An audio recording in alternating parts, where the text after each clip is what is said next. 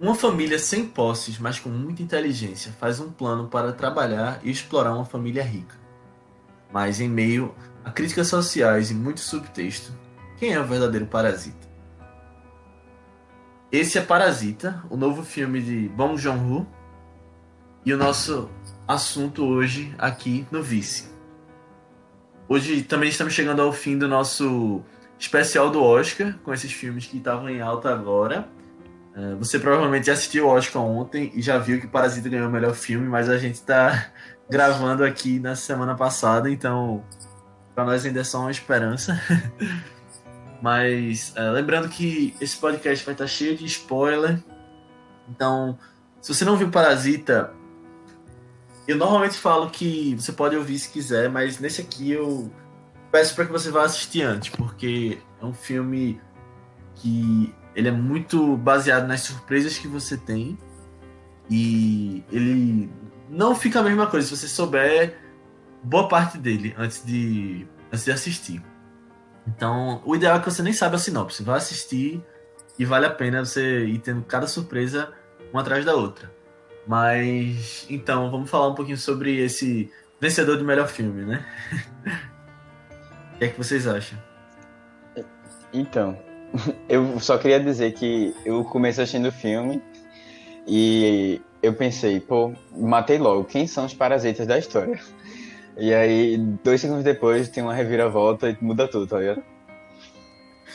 É muito bom isso. É, o filme todo, né? E o mais legal ainda é que qualquer interpretação pode ser válida, dependendo do seu background, dependendo do que das suas experiências, de como você lê, e faz sentido, sabe? Eu acho muito interessante isso, no, no fundo da crítica social. E além do fato de que, na verdade, pode ser que existam mais de um parasita, né? São outros parasitas ali. Uhum.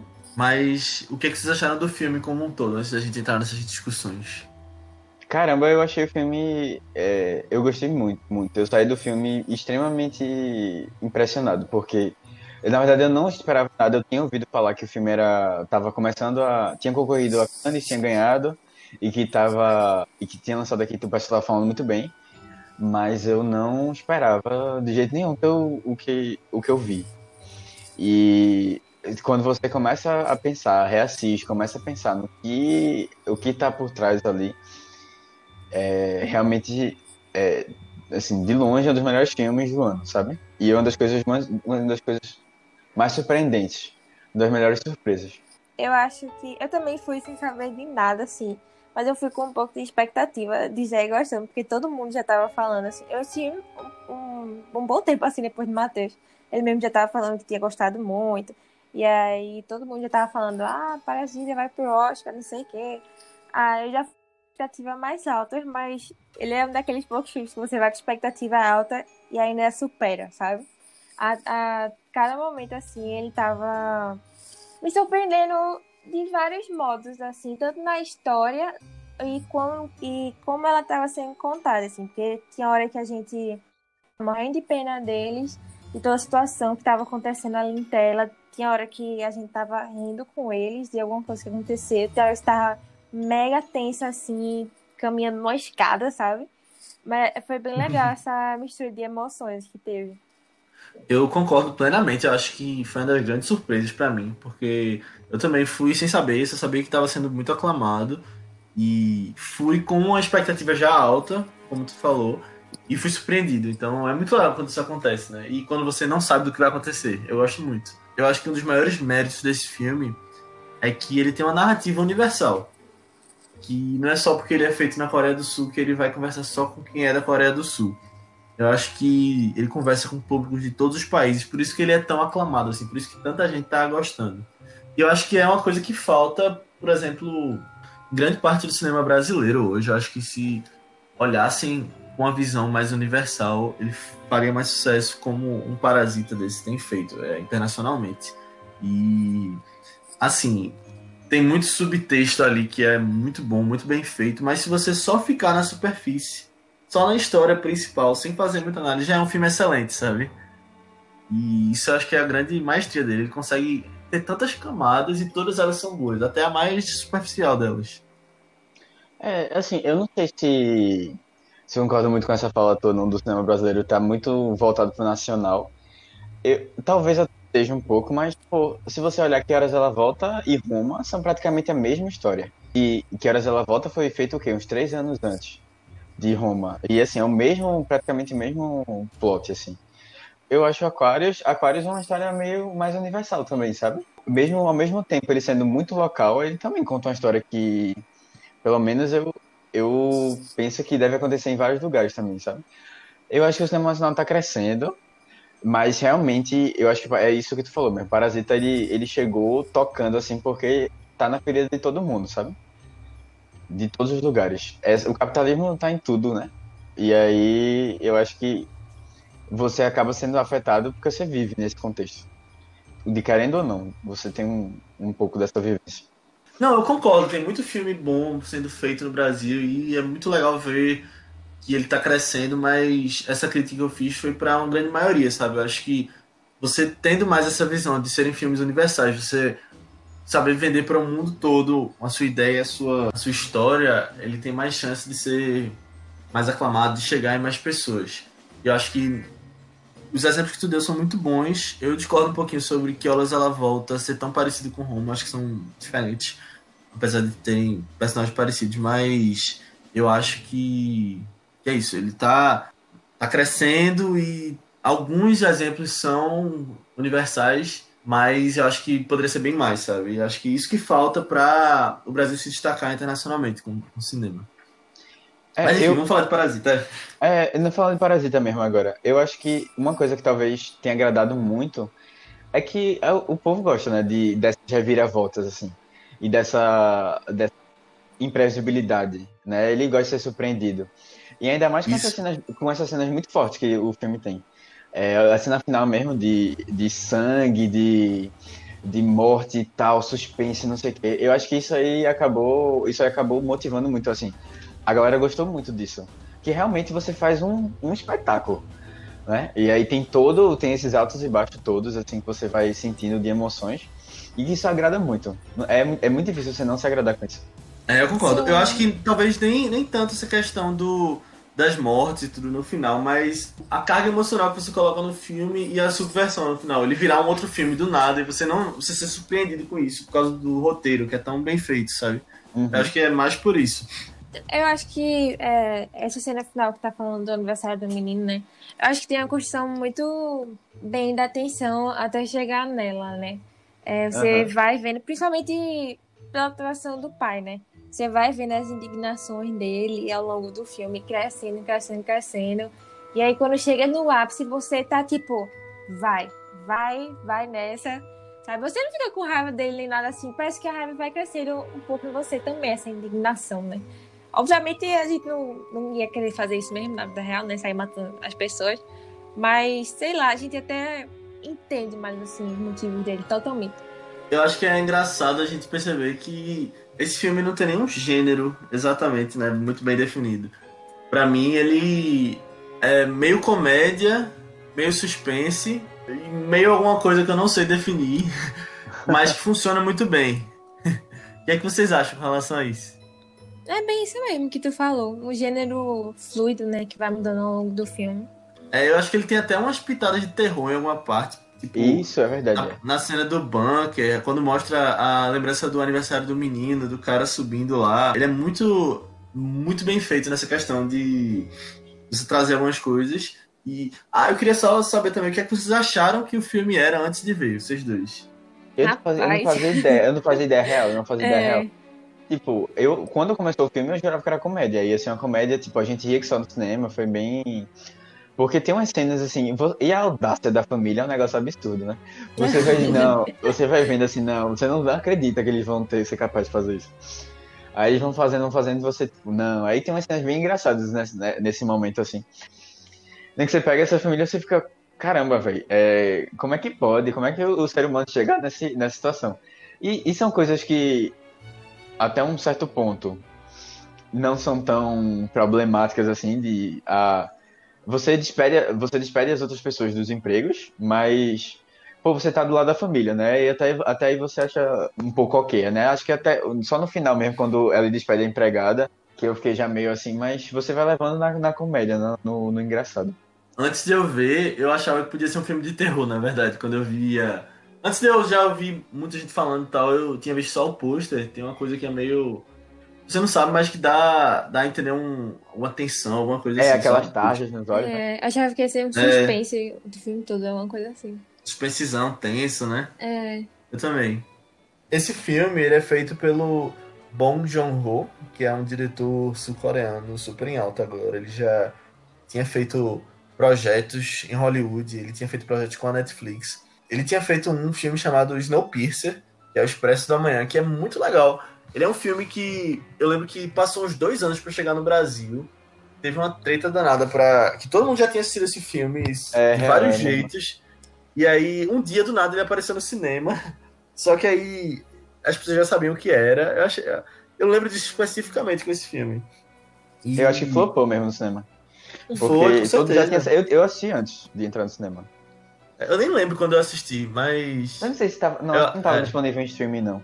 Tava não, né? Eu acho que tava, eu acho que. Ou não, não lembro agora também, mas é, teve essa treta aí com a distribuição dele no Brasil. E depois disso ele fez Okja, e foi um filme da Netflix que fala muito sobre crueldade animal e consumo de carne. É muito interessante. Eu lembro que na época ele foi bem falado para premiações, era antes do Netflix ter conseguido chegar em Oscar, essas coisas. E ele não conseguiu com, com Okja, mas era um filme que tinha essa promessa. E é um filme muito bom. É, tem, um, tem cenas muito boas no filme que eu fiquei impressionado. Quando eu lembro de assistir, fica não só a discussão em, to- em- ao- em torno assim, do, da questão do, do consumo de carne e tal, mas o filme é muito bem feito. Eu fiquei impressionado. Eu acho muito triste esse filme. No final ele, ele pega pesado mesmo com. Assim, eu. Eu não sou vegetariano nem nada, eu como carne, mas eu entendo completamente as pessoas que são, porque você vê esse tipo de crueldade e o que ele faz nesse filme é, é um soco no estômago, sabe? É, no final, quando ele mostra os bichinhos lá. Enfim, não vou dar muito spoiler, mas ele tá disponível no Netflix. E ele faz você pensar bastante sobre os seus consumos, o dia a dia, e eu acho isso importante, a gente fazer essa autocrítica, sabe? Uhum. Com certeza. E Bong Joon-ho também teve uma carreira brilhante na própria Coreia do Sul. Ele fez filmes que chegaram ao grande público, como Memórias de Assassino e O Hospedeiro, que são os mais conhecidos. E, e ele estava nesse caminho para virar uma pessoa de destaque entre a premiação e nos olhos do grande público. E eu acredito que agora com, com Parasita ele conseguiu. Uhum.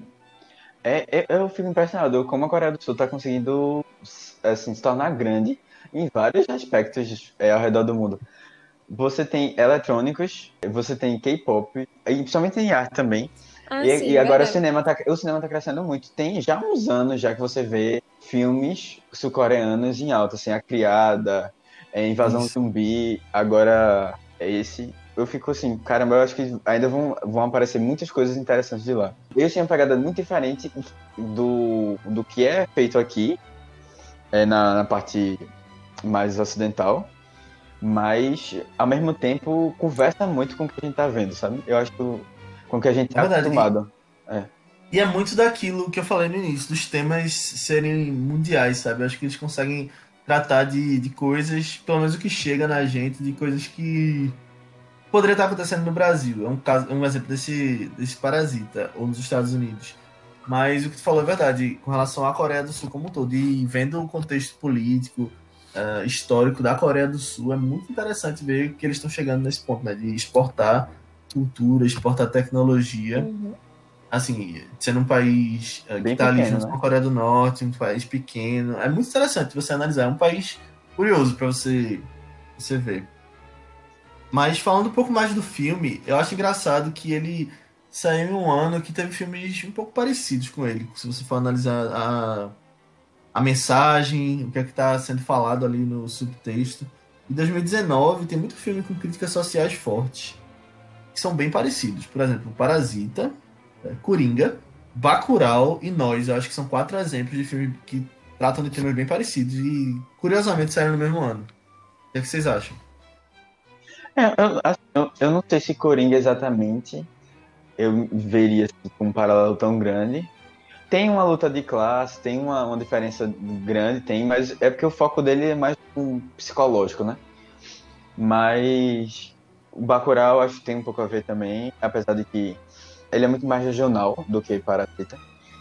E nós também tem uma, uma, uma, crítica forte também à questão de diferença de classe, eu acho. É, acho que tem, realmente foi um, um momento é. grande. Agora, Parasita eu acho que sobressai, né? Consegue sobressair. Com certeza, Sim. Parasita, é. entre todos esses, foi, eu acho, o melhor. É, mas é interessante ver como o mesmo tema pode ser abordado de tantas formas diferentes, né? Uhum, é isso, é verdade. Uhum. Eu, eu, quando assisti o filme, eu não, nunca imaginaria a Coreia do Sul tendo pessoas vivendo com uma pobreza tão grande, feito aquela família. Eu achava que era um país rico e todo mundo fosse rico, sabe? Mas eu acho que não tá tão longe do Brasil, não, feito imaginando. É justamente a questão da diferença, né? De, a diferença de classes sociais e enquanto alguns são muito ricos, outros são muito pobres, né? Isso, essa diferença eu vejo que tem crescido muito no mundo quando a gente olha para assim, mesmo as pessoas ficando mais ricas em alguns países, tem o outro lado, né? E aí é interessante ver isso na Coreia do Sul também, porque eu, eu não, não sabia muito a fundo sobre o contexto social de lá, não. Mas realmente tem uma diferença muito grande. É, e quando você vê aquela casa lá, eu fiquei tipo, pô, nem aqui no Brasil você vê um negócio daquele. Das pessoas vivendo abaixo do chão, eu achei tão estranho isso. Quando eu vi o filme. Foi uma das coisas que me deixou assim, pô. E a casa deles é, sei lá, é, é um negócio meio até meio desumano. Você é quase um, um rato, assim, que vive, sabe, no, no, sub, no submundo mesmo do, da cidade. Sim, assim, sim. um negócio meio estranho. Agora, assim, infelizmente, a gente, tem gente aqui no Brasil que vive em condições. Não, péssimas, é. também.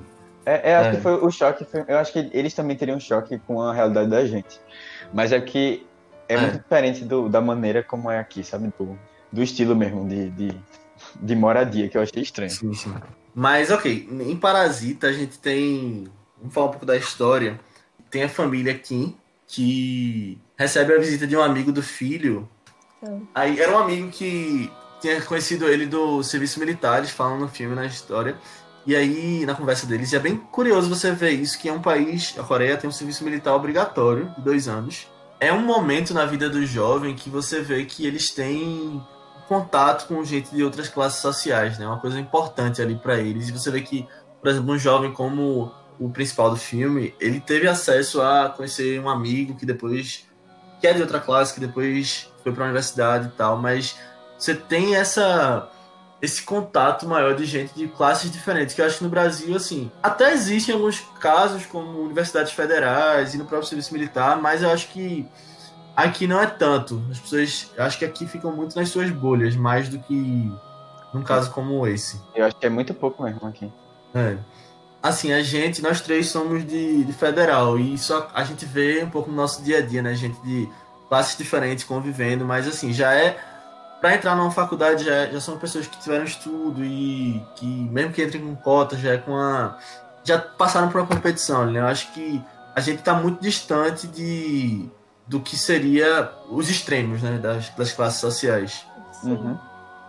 É, eu, eu acho até que no final acaba ficando cada um muito no seu nicho, sabe? Mas. É, de qualquer forma, você tem a oportunidade. Né? A gente, no caso, tem a oportunidade de vivenciar outras experiências. É, exatamente. E assim, a gente é privilegiado por isso, claro. Mas tem muita gente que acaba não, não passando por isso. Eu acho que é uma maioria, que não, não sai da sua bolha. E a gente, até a gente mesmo, a gente fica muito na nossa bolha, né? Acho interessante analisar isso. Uhum. É, eu acho que o, o mais interessante do filme é que ele consegue trabalhar essas ideias que ele tem de uma maneira a trazer para a parte técnica do filme. E isso, eu isso que você talvez não consiga perceber de, de primeira, eu mesmo não percebi muito.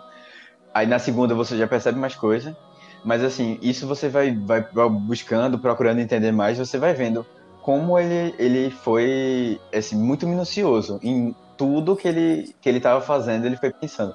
Como eu posso trabalhar a questão de da diferença e de, do, do pessoal mais pobre e do pessoal mais rico. E aí, assim, ele coloca. Ah, ele começa mostrando é, o pessoal, a família mais pobre, ele, ele mostra de cima, uma câmera mais de cima para tentar trabalhar é, essa questão deles estarem mais diminuídos, né, em relação à, à sociedade.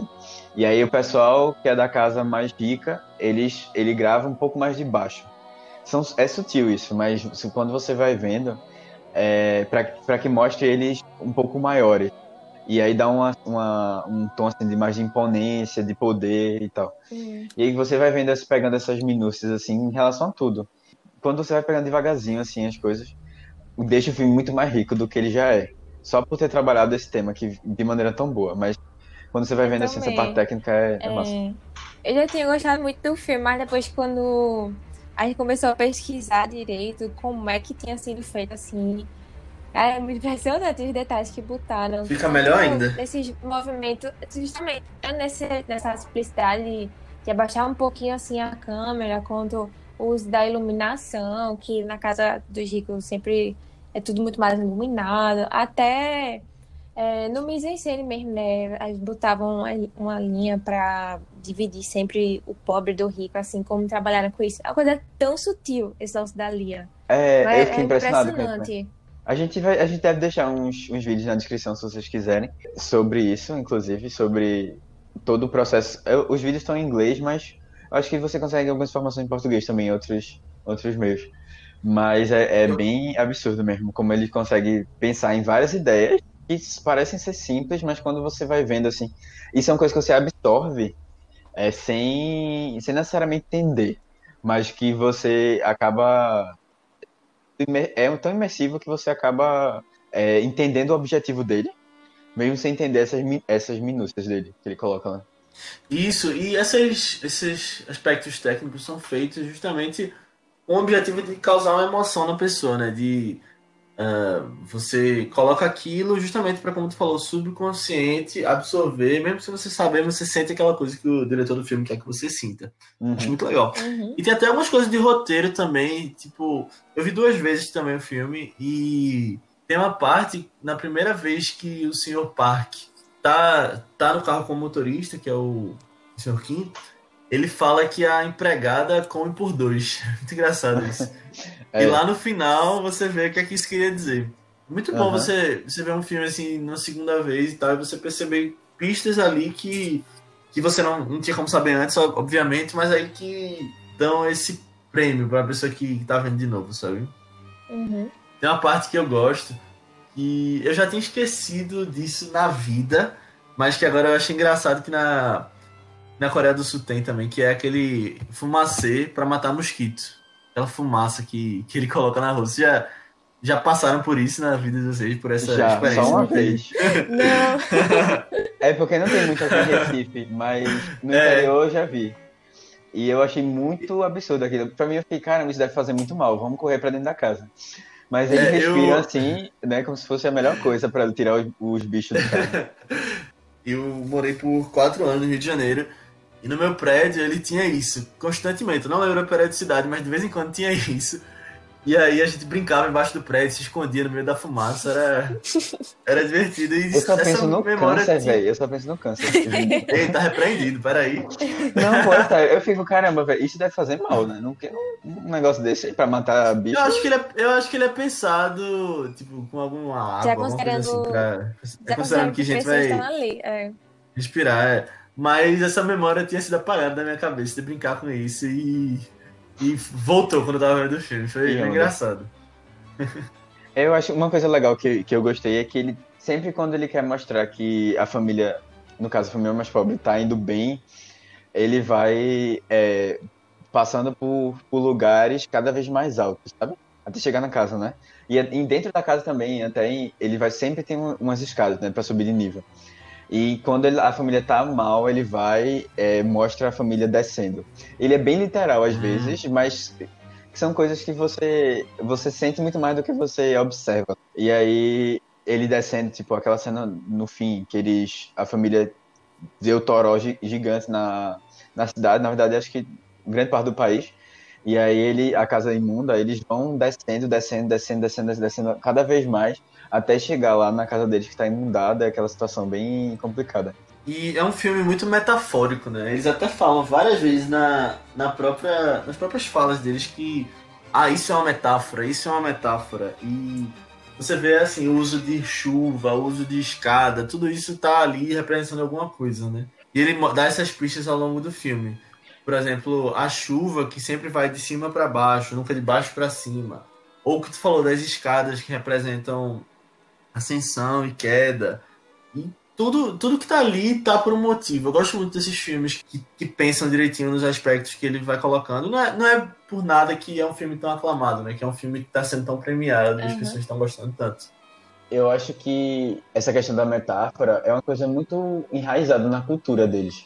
Eu não digo que é exatamente uma só cultura, mas no geral os orientais eles são é, muito mais ligados, né, a tentar perceber é, o que está acontecendo ao redor e tirar lições disso. E eu acho que é uma coisa que o diretor deve ter pego muito, porque é uma coisa que ele, ele, ele usa muito no, nos filmes dele, pelo menos dos que eu vi. E esse, assim, foi o ápice, né? Isso. Falando em metáfora mesmo, é a questão da pedra. Vocês tiraram alguma conclusão sobre isso? Cara, eu fiquei me perguntando o tempo todo o que é que essa pedra podia querer dizer. Inclusive, na segunda vez que eu vi, é, mas eu acho que tem uma coisa a ver com alguma oportunidade que o amigo dele trouxe para ele de uma vida diferente porque era uma pedra que o avô dele, que era uma pessoa rica, é, colecionava e tal. E ele deu aquela, aquela chance para para o rapaz o principal do filme, que eu não lembro o nome, perdão. Mas o filho. Mas uhum. o filho, é, o filho. E aí ele levava no braço dele e agarrava um incidente, né, no final das contas. Não, e aí quando ele vai tentar matar o cara lá do porão, ele é justamente atacado com essa própria pedra, sabe? E o cara eh, tenta matar ele com ela. Sabe, sabe o que eu tava pensando agora? É, eu acho que a pedra representa a própria oportunidade deles de enriquecer. Que é como um pouco que tu falou. E assim, é, que ela tá muito em paralelo nos momentos bons e nos momentos ruins, tá ligado? É, com a pedra, no mesmo uhum. momento que a pedra é usada para atacar lá, é o momento que eles ficam em queda, né? Que eles caem e eles perdem toda a situação boa que eles tinham conquistado. E no começo é, é a pedra traz essa oportunidade nova de, de crescer e tal. É um pouco disso que tu falou mesmo, acho que tem a ver. A pedra tá muito paralela, assim, com, com a própria história. E quando eles estão naquela chuva, é justamente isso que ele agarra, né? No, a única coisa que ele leva. Uhum. É. Eu acho que eles perceberam isso, né? Da, da, de como a pedra trouxe essa oportunidade para eles. Eu acho que o menino era tão apegado à pedra porque meio que era a esperança dele de um futuro melhor, de, de conseguir, enfim, as coisas com a família Park, né? Como, até, não sei se ele realmente acreditava que a pedra tinha alguma magia assim, e foi por causa disso que tudo começou, mas ele tinha um apego surreal com a pedra, eu achava. E aí eu achei E ele tipo, era o mais. É, eu achei até ironicamente ruim, né? Ele ter quase morrido com ela, assim.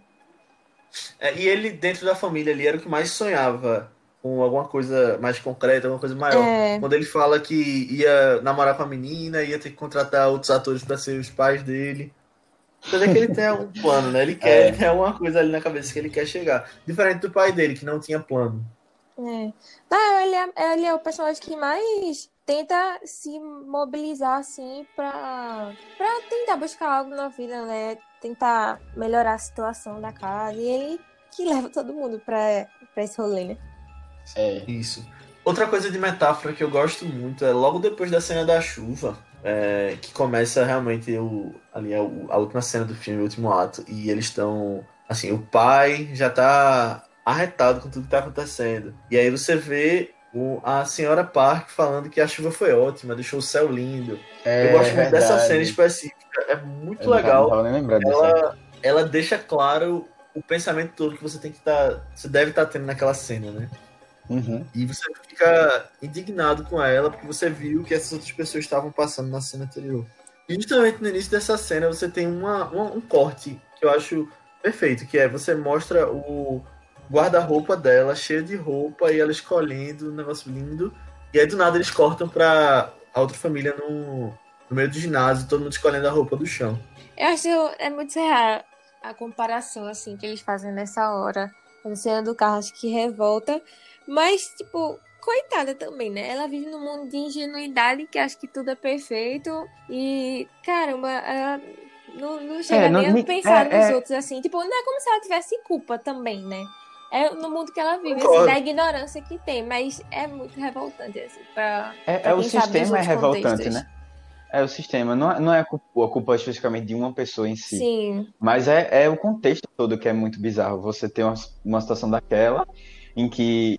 E, e aí eu fiquei, caramba, imagina uma casa dessa, numa chuva que tem aqui no Brasil. É uma casa. E não ia ter casa, né? Não ia ter como você ter um negócio embaixo da, É. embaixo da terra. E aí você, pô, caramba, que sofrimento danado. E aí você tem uma, um, o resto que nem sentiu isso, né? Praticamente não sentiu. Eu acho que no final das contas é o que tu falou, o sistema que é o grande vilão da coisa toda, né? Você não fica indignado Uhum. com ela ou com o marido, porque eles eles vivem no mundo deles, na bolha deles.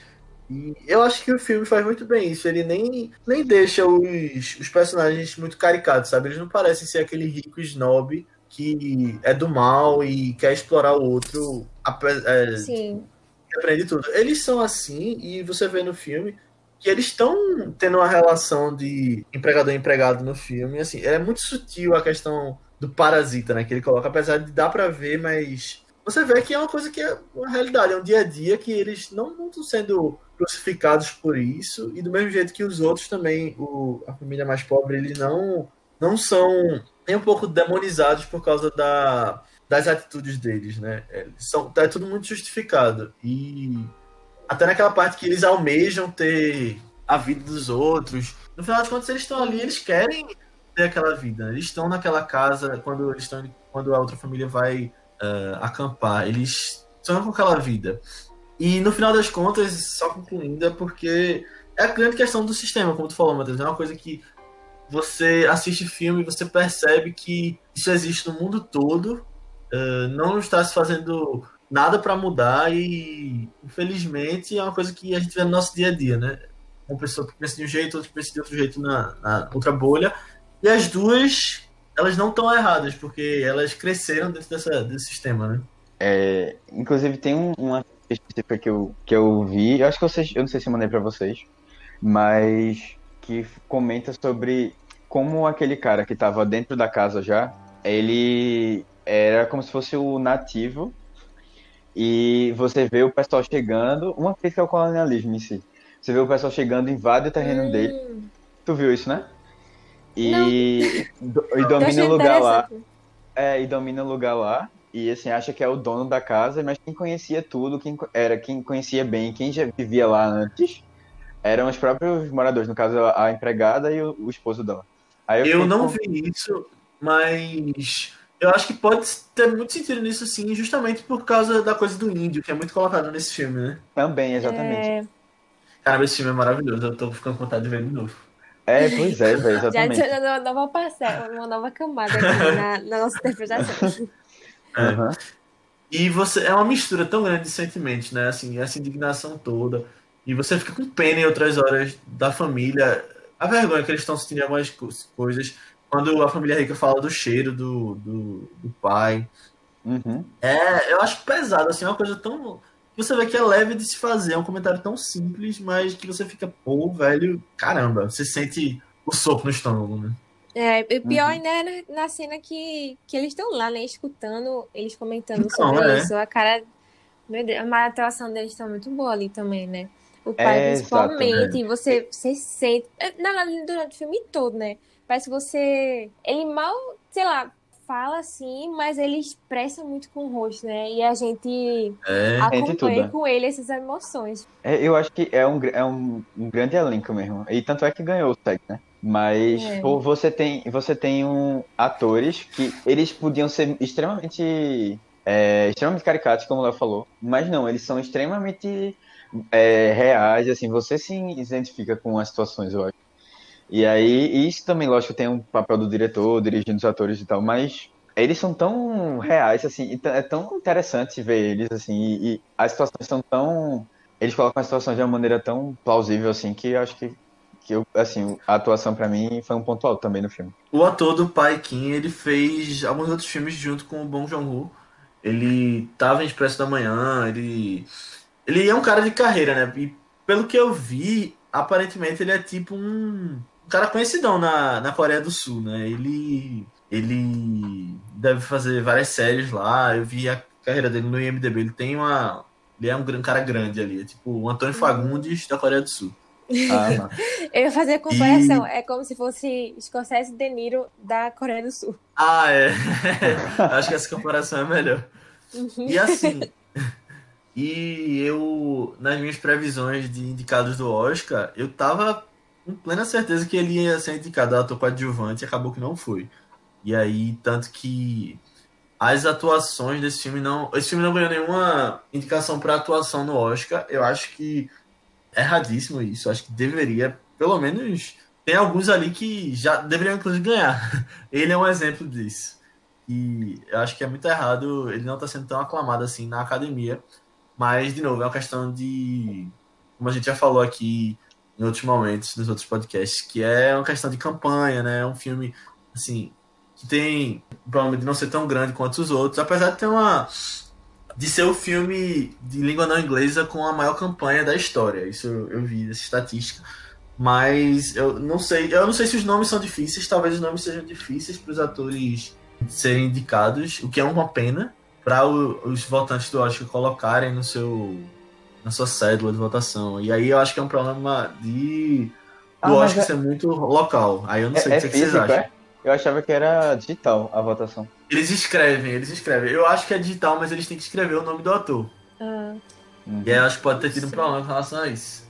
É, não sei. Eu acho que, eu acho que é, é muito difícil você ver ator de fora participando, assim, são muito, são raros mesmo. Agora tem Antônio Bandeiras, que a primeira ano vez passado teve duas de Roma, teve ah, é, foi, exatamente, a é. principal e Marina de Tavira, como é, eu, eu é, é uma coisa que tá mudando. É, é uma coisa que tá mudando. Ainda bem, mas é uma mudança recente ainda. Mas de vez em quando você tem algum caso desse, né? Você teve Emanuel Rivar, que foi indicada por Amor. Uh, 10 anos atrás, quase. muito ter ganhado, muito. Merecia ter ganhado. Jennifer, Jennifer Lawrence. Foda, e outro caso parecido foi. Com a fé naquele dia. Outro caso parecido foi Fernanda Montenegro, né? Com ah, Manette Passion. Você tem alguns casos, mas essas pessoas são indicadas. E, e Parasita é. eu acredito que merecia ter pelo menos uma indicação de atuação. E acabou é. não acontecendo. Eu gostei muito da mãe da Casa Rica, sabe? Sim, ela, com certeza. Ela, porque ela é histérica às vezes, ela, é, ela desmaiando é sensacional. é, ela, ela é meio histérica, é meio estranha, assim, mas ela não é, tipo, sabe? Parece uma pessoa, assim, não é, não é clichê, não é, ou não é, tipo, exagerado demais, é ainda no, dentro, sabe? E, ah, eu gostei que só. E ela, ela com, conversando com, com o motorista é sensacional, os dois juntos. a interação deles é, é muito boa mesmo. Aquela parte que eles estão no, no supermercado e aí eles fazem aquela aquele esquema todo para tirar a empregada. E aí você vê a, a, reação dos dois, né? Do, do motorista e da mãe rica. É uhum. sensacional. Inclusive nessa cena, eu acho que tem um dos momentos, um dos momentos ápices assim, do filme, ou se não o principal, eu acho que você é, já entendeu qual é a jogada da família, mas você não acredita que eles são capazes de fazer isso. E eles são extremamente inteligentes, né? Eu acho que é uma das características assim, que a gente não espera de uma família tão humilde, mas eles são espertos, eles sabem, eles sabem o que fazer, que momento fazer, exatamente o que fazer. E o clima é, que é criado, eu acho que é também muito pela montagem do filme, é, é, é assim, é incrível. Você vai vendo, é, você vai ficando tenso com a situação, porque você não espera que, que, isso seja possível. A família, a família chegar nesse ponto de fazer isso aí. E não tinha mais necessidade, já tinham três pessoas empregadas, sabe? E aí você, poxa, a empregada parece uma pessoa tão, tão, direita assim, não, não merece isso e ainda é, fazer um problema, assim, causar um problema com a saúde dela, né? E aí todo aquele esquema, você vê o. Eu aqui não sei se aquilo era um ketchup ou se era, sei lá, um molho qualquer asiático. Mas aí, agridoce, sei lá, mas aí você vai, vai vendo assim, tudo muito bem planejado, preparado. E aquele clima de tensão, aí você corta para um momento em que eles explicam como é que deve ser feito. E aí, é, tanto é que eles até explicam pro pai, né, como qual deve ser a entonação correta. E aí ele vai lá e aprende, vai fazendo certinho. E a, a surpresa da, da, mãe em saber que a empregada estava tava doente e cada vez mais ela vai se sentindo assim, se, acost, se, se acostuma não, mas assim, ela cada vez mais ela vai sentindo que aquela história é real e aí ela vai, vai, vai, vai chegando até que sobe a escada e é, realmente o cara tinha razão e ela acredita nele, é um negócio sensacional. Né? É muito bom isso. É, é incrível. É verdade. Me empolguei bastante com essa cena. Falando de novo, Mas você é, dá vontade é de rever. né? mesmo. É sensacional. É, Tem uma curiosidade interessante que eu vi na segunda vez que eu tinha assistido. E foi, eu não sei se vocês perceberam, o nome da empresa do Sr. Park. Vocês viram? Não. não. É Another Brick. Em inglês mesmo. E aí eu fico pensando, o que será que isso significa? Será que é uma referência a The Wall, que ele fala Another Brick in the Wall? E aquela história do muro, alguma coisa assim? Ou, ou deve ter alguma coisa por trás? Ou é alguma crítica à tecnologia? Vocês chegaram a pensar em alguma coisa assim? Não. Mas é interessante. Eu, eu É, acho que s- quando mais você vai pegando, mais vai tendo coisa assim que ele deve ter pensado. Com É, eu acho que, tipo, se, se camadas, do filme, aparecer feito o nome, é, se aparecer o nome é porque deve ter alguma justificativa pra isso, sabe? Aham. Eu acho que É, pensou e muito ainda em inglês, na é. mise. É, É, exatamente, é em inglês. Eu acho que pode ter alguma coisa a ver com The Wall. É a minha justificativa no final das contas, que é a história de um rapaz que ele cresce. Ele é um músico que cresce com a, um muro sendo construído em cima da vida dele. E aí é uma coisa assim que ele se isola da sociedade. Seja pela mãe dele, que era muito sobre, super protetora, o pai que morreu na guerra, e a namorada que traiu ele em algum momento. E aí no meio ele se revolta, e aí é, é quando começa o segundo ato do, do álbum, e aí é quando a- o, o muro é destruído. E aí eu acho que pode ter alguma coisa a ver.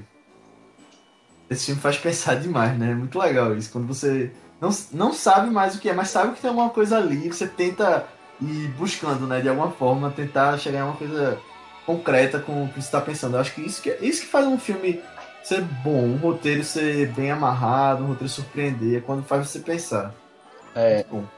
E depois que eu fiquei pensando sobre, que eu vi, assim, li um pouco mais sobre, é, a questão de como há uma esperança que foi criada ali deles se tornarem ricos, assim, eles estavam muito próximos, né, da riqueza, mesmo não sendo, né, e assim, sugando ao máximo, mas assim, eles estavam muito próximos.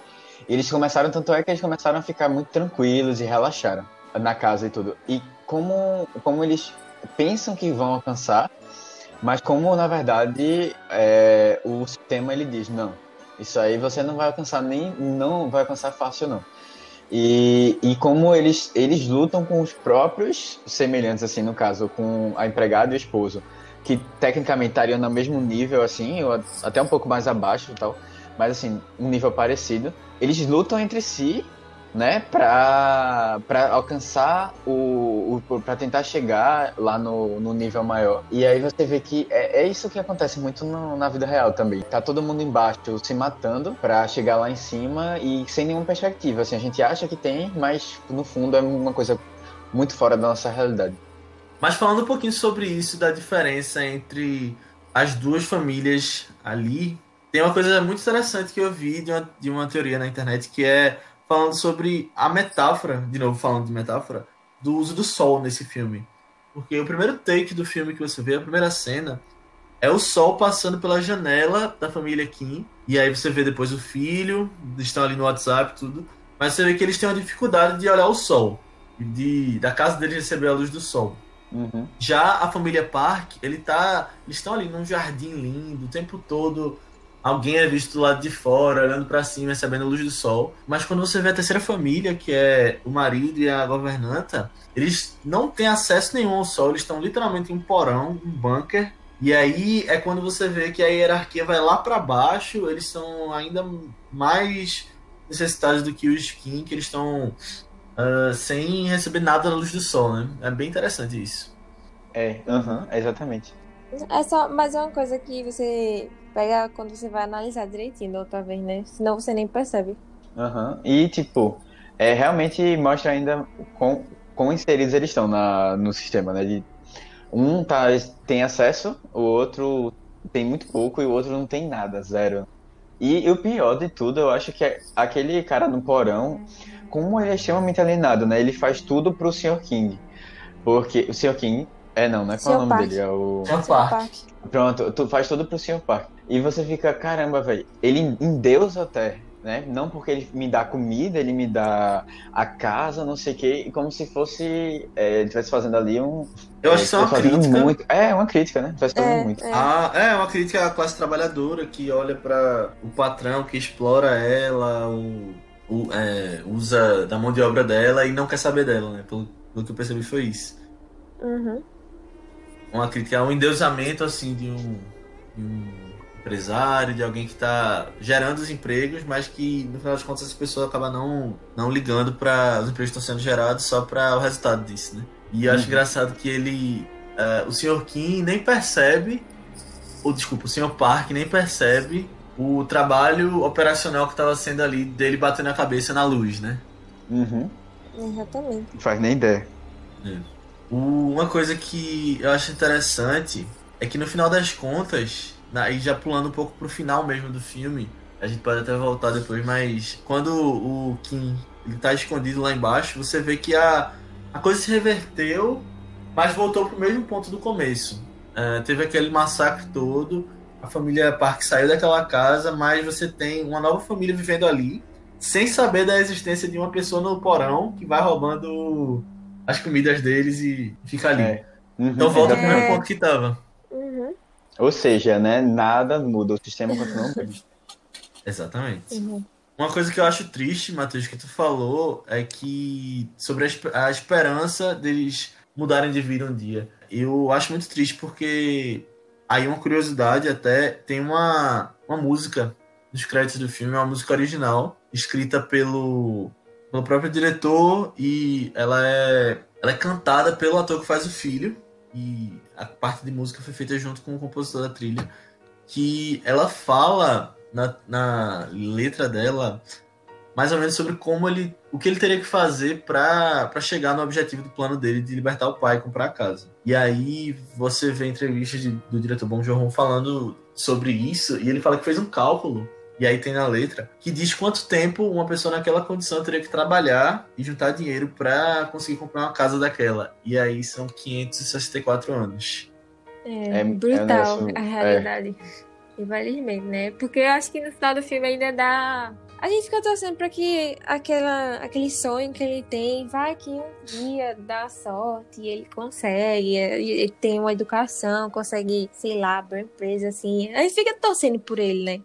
E aí, a realidade muito dificilmente seria essa. Aham. É, eu, eu sou uma pessoa que acredita muito assim no que dá pra mudar é, sociedade, dá pra mudar realidades com trabalho, com até empreendedorismo mesmo, mas assim, você vê que tem muita questão de oportunidade, sorte e a minoria dos casos conseguem suceder, né? E aí acho que a crítica do filme é muito pertinente com relação a isso e deixa você triste e pensativo, até repensando algumas coisas, né, de, da sua vida.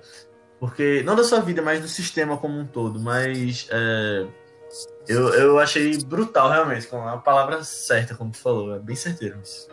É, você, você começa o filme rindo e termina o filme tão, tão pra baixo, né? Eu fiquei, É, caramba.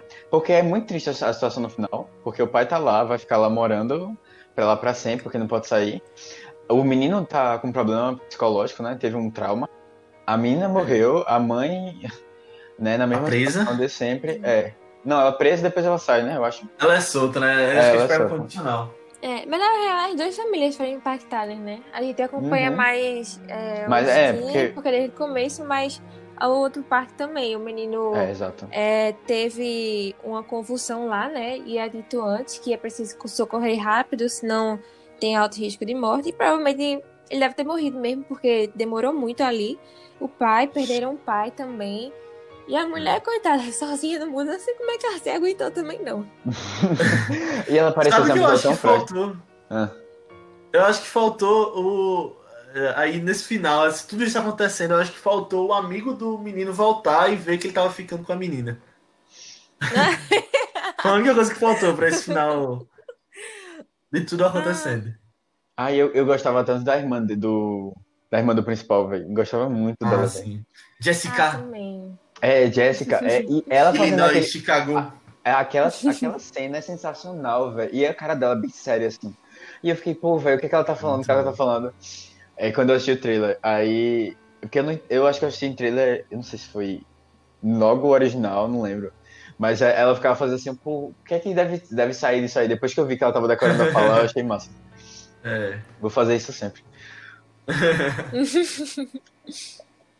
Uma coisa muito elogiada nesse filme e que eu espero que tenha ganhado o Oscar ontem é o design de produção deles.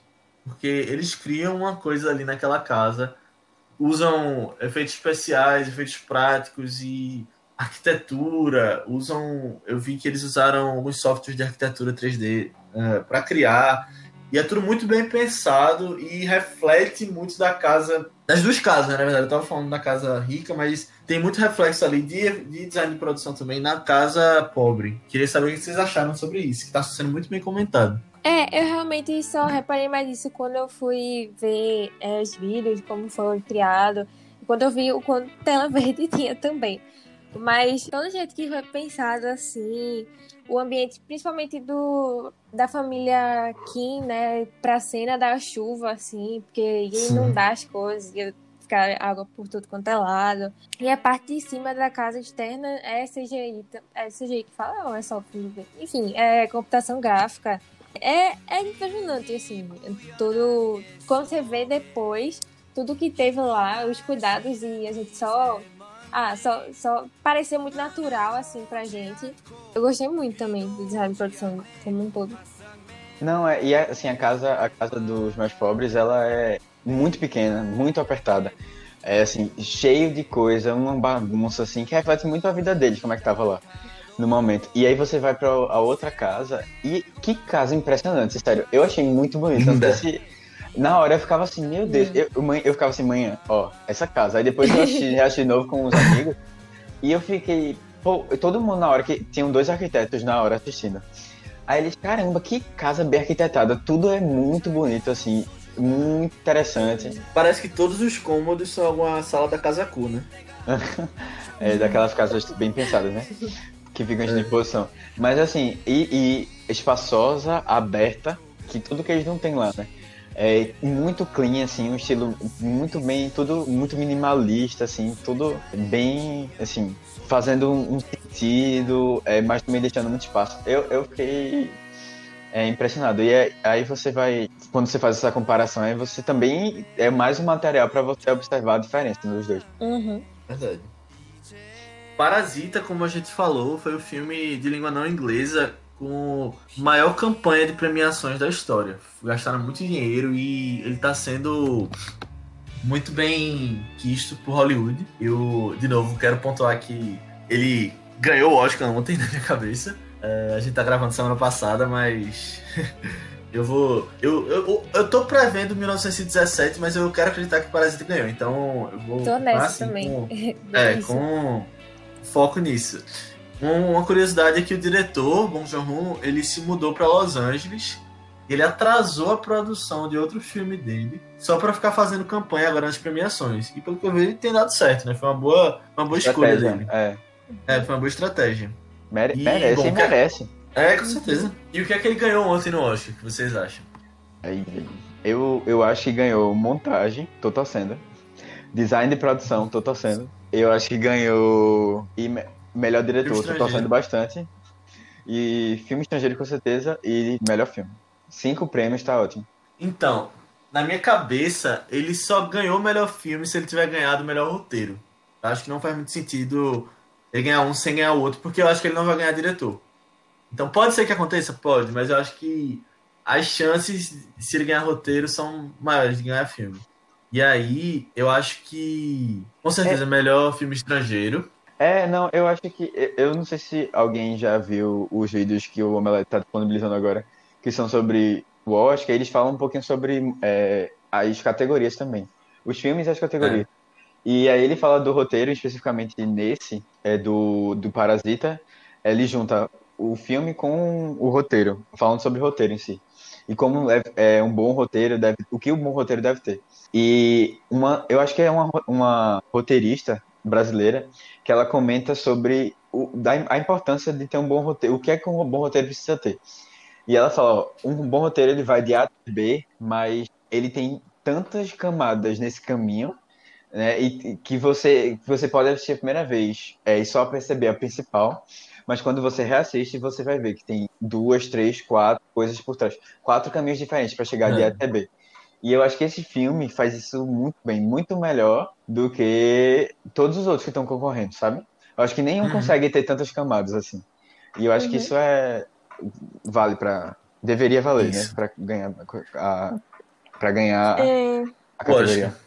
Quero mandar um abraço para Marcelo Hessel, que conduziu muito bem aí Ah. esse vídeo. É, eu, velho, eu fiquei- fiquei impressionado. O Omelete desse contém uns materiais muito bons, velho. Eu tô orgulhoso deles, eles estão fazendo muita. estão crescendo demais. Pra quem via Omelete há 10 anos atrás e mais, é, com certeza eles estão estão crescendo de um jeito muito bom. Mas, enfim, Uhum. o que eu acho que ele vai. que o que Parasita ganhou ontem: filme estrangeiro, montagem, hum, aí design de produção, e eu vou dizer roteiro e filme pra Fechou, analisar isso daí. Oi? Fechou não com sei, todos, né? eu tô na dúvida. Eu eu- tô na Não, dúvida, falta, tem um não. que eu, que eu acho que ele não ganha, que eu tô esquecendo qual é. Deixa eu ver. Montagem, Hum, design e produção. Não, eu sei que foram seis que ele concorreu, calma. É, diretor, filme Ah, estrangeiro e diretor. Ah, diretor. Esse Ah, é é- diretor. É, eu acho que ele não ganha diretor, não. Eu também não acho, Sam não. Tem na mão. é. Ah, eu É, eu queria, tenho velho. dúvida, eu tenho dúvida em relação ao design de produção ainda. Tipo, eu acho incrível, eu acho incrível realmente o design de Parasita, mas eu não sei se Hollywood, tipo, o Oscar, assim, ainda tá mais pra, tipo, os preferidozinhos dele, sabe? Tipo, era uma vez em Hollywood, no caso, né? Que eu acho que Também tem, É, também tem que um, seria- um- também, é, muito boa. também, eu acho, montagem não, é, design de Desculpa, produção. design de produção. É, assim, eu acho que se ele perder Parasita, no caso, seria pra Era Uma Vez. Que eu acho muito, muito incrível também o Era Uma Vez. Eu acho, tipo, válido. É, agora, a roteira também tá muito na dúvida. Antes eu dizia, tipo, ah, Tarantino, assim, com certeza vai levar. E agora eu tô mais na dúvida. Depois que a gente realmente observou, assim, essas milhões de camadas que tem nesse filme, você fica, caramba, como é que esse filme não ia ganhar melhor roteiro? Pô, ele é incrível, ele é É, incrível, olha exatamente. isso. Mas realmente tô na dúvida, assim, se Hollywood vai puxar mais pra, oh meu Deus, estão fazendo uma homenagem a mim, ou se vai. É, Enfim, eu, eu espero que eles prestigiar, tenham sabe? superado isso, porque cansou, né? Assim, eu sei que tu gosta muito de, de homenagem a Hollywood, mas assim, na verdade, cansou. Não, acho- não cansou o tema em si, mas cansou você premiar só por conta disso, sabe? Eu acho que Sim. não. Sim. Principalmente quando tem uma obra de arte, tipo essa aí concorrendo, né? Se Pois fosse, é. tipo, é, era uma vez com os outros que estão concorrendo, fora Parasita, aí eu, ah, de boa, com certeza, era uma vez, realmente. Vamos Não ver. na dúvida Só ainda. sei que o Oscar deve ter sido muito bom ontem e estou ansioso para ver. Mas, gente, eu acho que é isso. A gente destrinchou um pouco de Parasita aqui. Espero que vocês tenham comentários com relação a isso. E aí eu peço para que vocês mandem nas nossas redes sociais, porque todo comentário é muito bem-vindo e a gente quer estimular essa discussão mesmo. Então, manda esse podcast para as pessoas que você conhece, pessoas que viram Parasita e que você acha que vão gostar. Manda no zap, assim, ó, que massa, no grupo. Parasita, gente, assistam aí. É, e a gente tá no, no Instagram e no Twitter como ViceBR, as redes sociais do, do podcast. E também estamos pessoalmente lá. Quais são as de vocês, Matheus? É, a minha é Matheus com TH, BC23, tanto no Twitter como no Instagram. Aninha? A minha, no meu Instagram é underline Aninha Guimarães e no Twitter é Marvelous MS Ana. Mas tem na, na bio do Vice também. Isso, e a minha é Léo A. Albuquerque, tanto no Twitter como no Instagram. E é Ok, isso. obrigado por ter ouvido. Valeu, valeu, é, obrigado. obrigada por ter ficado até aqui. Até a próxima. E até a próxima.